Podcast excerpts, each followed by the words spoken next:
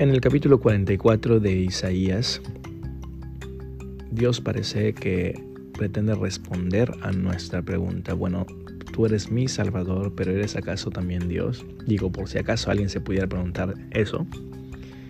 Porque evidentemente otras personas podrían salvarnos de diferentes situaciones en nuestra vida. Por ejemplo, alguien podría salvarnos de una difícil situación económica prestándonos dinero o alguien nos podría salvar de algún estado de necesidad fuerte, eh, a lo mejor compartiendo con nosotros su comida, su casa en, tiempos de, de desastres naturales.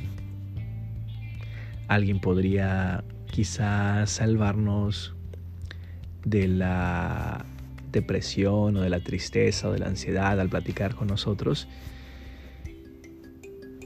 Y en ese punto entonces dirías, bueno, pues al parecer solo hay un Salvador. Digo, esto sería un razonamiento completamente humano en el sentido de que una vez que empecemos a, meditar en quién es el que estuvo detrás de ese acto que, que, nos dio nuevo respiro, que nos dio nuevo aire, evidentemente llegaremos a Dios.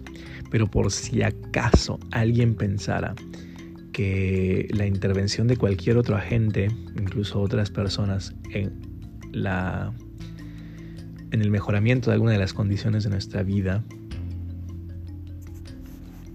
em,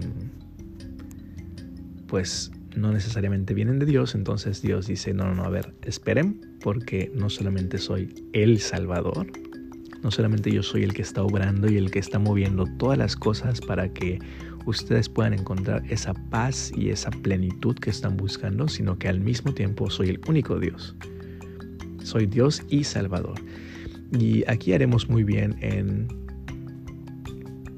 en meditar en esta, en esta dualidad, si lo queremos llamar así, no es una dualidad porque en realidad es la misma persona y es simplemente dos facetas de su carácter, dos facetas de, su, de, de quién es para nosotros. Porque algunas personas miran a Jesús, miran a, Cristo como un Salvador, pero digamos que lo utilizan como, o más bien solo, simplemente lo utilizan. ¿En qué sentido? Es decir, dicen, bueno, te voy a buscar cuando necesite ayuda, te voy a buscar cuando necesite salvación. Ah, pero cuando se trate de hacer las cosas, cuando se trate de tomar decisiones en mi vida, cuando se trate de, de pues sí, de las distintas áreas de mi vida, cuando se trate de mi desenvolvimiento en el trabajo, en la escuela o en la casa, tú no eres mi Dios. Me salvaste, gracias, pero yo voy a seguir haciendo mi voluntad, yo voy a seguir haciendo lo que yo quiera. Cuando lo escuchan ustedes de este de este audio y cuando lo pienso y cuando lo estoy diciendo en voz alta, digo, realmente es una manera muy, muy, muy tonta de pensar, ¿no? Decir, bueno, ok, sí me salvaste, pero de aquí en adelante yo hago lo que a mí me parece. Realmente no tiene ningún sentido, pero Dios, previendo que a lo mejor alguien podría decir algo similar, dice, no, no, no, no solamente soy salvador y que luego puedas olvidarte de hacer lo que yo quiero, también soy Dios y por lo tanto yo soy el que establece las reglas sobre cómo debemos vivir, sobre cómo ustedes deben vivir. Yo soy el que establece las reglas sobre cómo se deben desempeñar y cuál debe ser la respuesta de ustedes hacia la salvación que yo les he regalado. Y en ese sentido, en Isaías 44 vemos em, pues estas, esta postura de Jehová presentándose como el único Dios. Y una de las primeras cosas que él dice como Dios es que Él escoge. Él escoge. Y esta es una de las cosas que, muy, muchas veces algunas personas eh, cometen el error de, no, de no prestarle atención.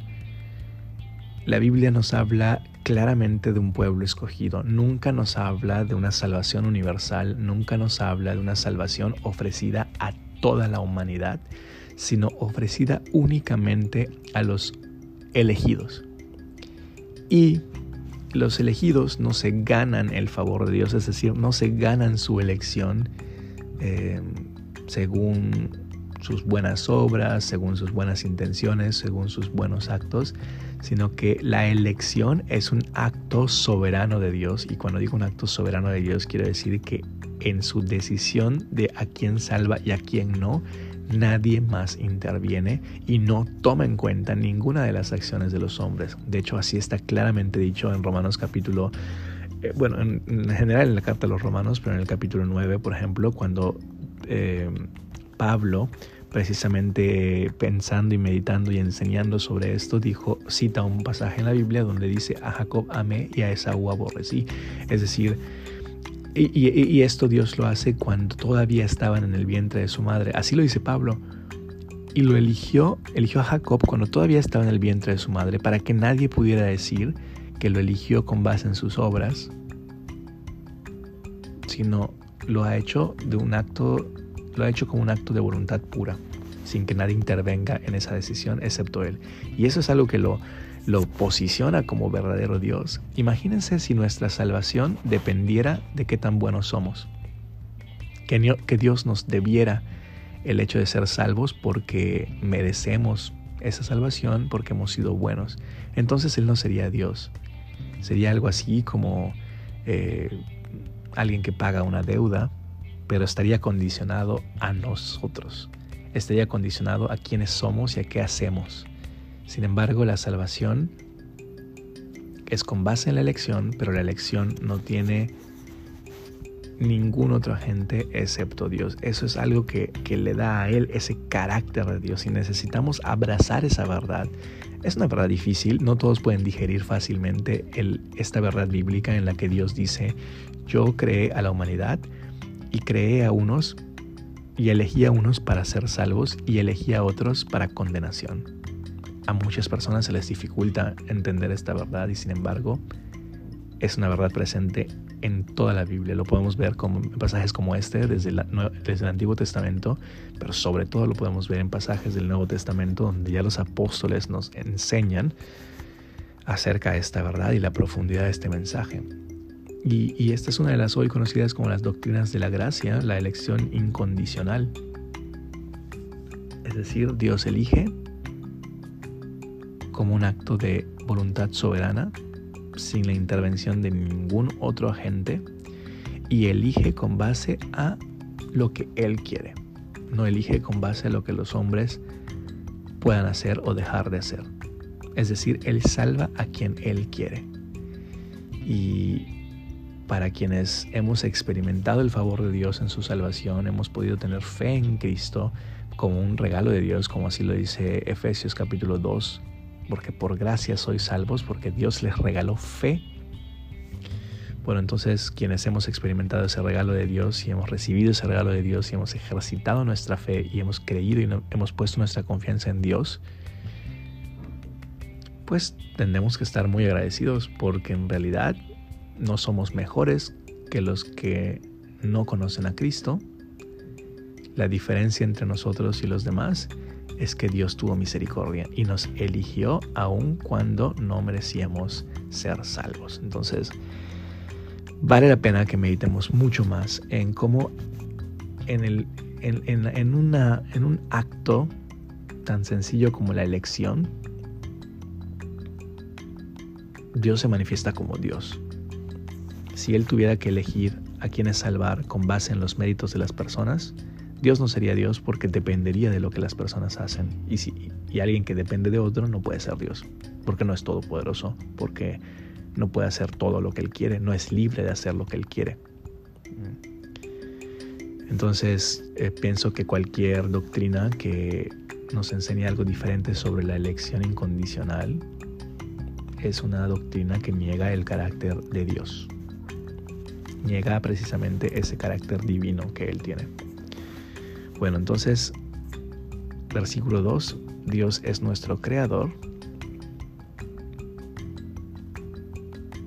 Él nos forma desde el vientre, pero también Él es el quien nos ha elegido para ser salvos. Y me parecen interesantes las frases que usa. Eh, él dice, Él te ayudará, en el versículo 2, Él te ayudará. Y en el versículo 2 también dice, no temas, yo te escogí. que son palabras poderosas porque hoy en día muchas personas sienten que no tienen identidad, se, sienten que no son amadas, sienten que han sido dejadas, abandonadas a la suerte, pero los escogidos de Dios escuchan estas palabras y sienten calidez en su corazón. No voy a temer, soy un elegido, Dios me escogió. Él me ayudará. Esta debe ser una verdad en la que ustedes puedan, espero que sea una verdad en la que ustedes puedan meditar con mucha más profundidad. Por si acaso se preguntaban, Jesurún, que es un nombre poético que se relaciona a Israel y que significa el justo, el íntegro, el recto. Y bueno, ¿qué, pasará con los escogidos de Dios? En, un, en una en circunstancias próximas a la profecía de Isaías, bueno, ellos iban a ser llevados a exiliados a Babilonia, pero finalmente eh, Dios derramaría agua sobre el sequedal, río sobre la tierra seca y traería de nuevo a Israel a Jerusalén. Pero una vez más, estos pasajes tienen un alcance mucho mayor porque hablan precisamente de la iglesia, de los escogidos de Dios,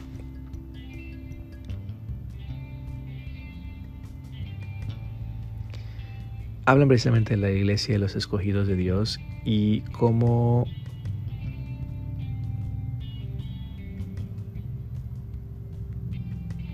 Él eligió a quienes iban a ser parte de esta iglesia y Él ha prometido ayudar a, estos, a estas personas que, a las que Él eligió y que por lo tanto no debemos, no debemos temer porque Dios nos ha elegido y derramará aguas aún sobre nuestros corazones secos. Derramará aguas aún sobre nuestras vidas improductivas. ¿Para qué? Precisamente para que haya renuevos, para que empiece a brotar eh, esa, semilla en nosotros germine, crezca y dé mucho fruto de mucho fruto y seamos, dice, sauces junto a las riberas de las aguas. ¿Qué le recuerda esto? A mí me recuerda el Salmo 1. Seamos como esos árboles plantados junto al río, a la orilla del río, que dan su fruto a su tiempo y su hoja no cae. Y no, y no voy a olvidar que cuando estudiaba los salmos, en este, en este Salmo 1, precisamente cuando dice, serán como árbol, árbol, perdón, será como árbol plantado junto a corrientes de aguas la palabra plantados en realidad significa trasplantados, trasplantados, lo que implica que no solamente Dios nos pone en un lugar, sino que nos ha quitado de un lugar para, ponerlo, para ponernos en este nuevo lugar. En ese sentido, implica que los creyentes hemos sido rescatados del reino de las tinieblas y hemos sido plantados en el reino de Dios y que por lo tanto, porque Dios nos eligió, porque Dios nos ayudará, porque Dios derramará agua sobre nosotros, porque Dios derramará su espíritu sobre nosotros, porque Dios nos dará su bendición, como dicen todos esos versículos 1 al 3, entonces estos árboles que fueron trasplantados de un reino de tinieblas a un reino de luz, brotarán y serán como sauces justamente junto, justamente como sauces junto a las riberas de las aguas. Darán fruto y todo lo que y todo lo que hagan prosperará. Así que algo que yo pienso que, que, nos dice el versículo 5 y pues quizá ustedes puedan meditar un poco más en ello, es que cuando la Biblia dice yo soy Jehová, el otro se llamará, este dirá yo soy de Jehová, el otro se llamará del nombre de Jacob y el otro escribirá con su mano a Jehová y se apellidará con el nombre de Israel está haciendo una referencia que nosotros debemos sentirnos agradecidos, felices eh, por, pertenecerle a Dios.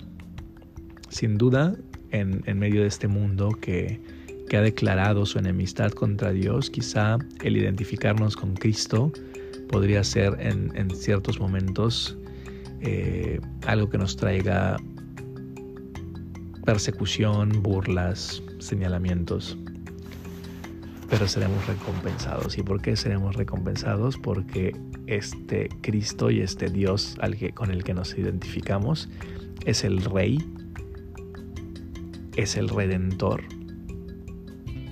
y es el jefe de los ejércitos celestiales. No hay más grande que Él, no hay, no hay mayor fuerza que Él. No solamente no hay más grande que Él, no hay nadie que se compara, se compare a Él. De hecho, Él dice, yo soy el primero y yo soy el postrero, y fuera de mí no hay nadie más. No hay Dios. No hay Dios. De hecho, hay una parte en el, en, el, en el versículo 8 donde Él dice, no hay Dios sino yo. No hay fuerte, no conozco a ninguno. No es que haya otros que puedan asemejarse y Él sea el más fuerte entre los dioses. No, simplemente no hay otro. No hay otro.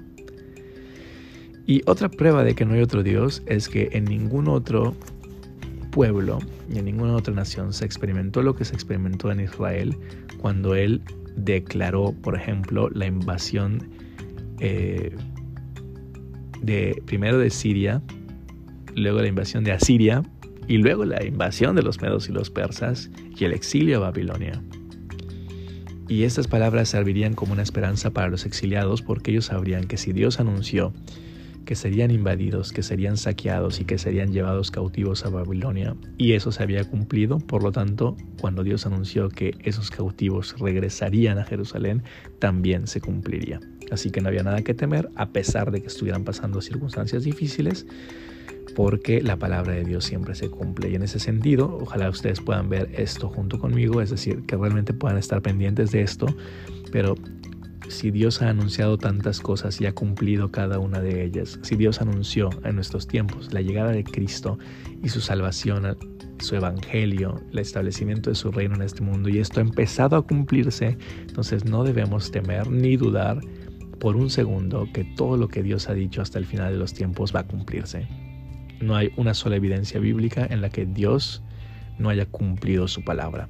Por lo tanto, aun cuando atravesemos momentos de dificultad, aun cuando vivamos tribulaciones, aun cuando nos sintamos débiles, aun cuando nos sintamos tristes, debemos recordar que Dios ha anunciado un futuro brillante para nosotros y eso también nos dará esperanza en medio de cualquier circunstancia. Entonces sentiremos que Dios ha derramado aguas sobre el sequedal y ríos sobre nuestra tierra seca y que Dios nos ha dado su espíritu y su bendición para que seamos personas de bien y para que prosperemos y para que tengamos fe y esperanza y para que nos mantengamos firmes y sin duda Él nos dará la recompensa.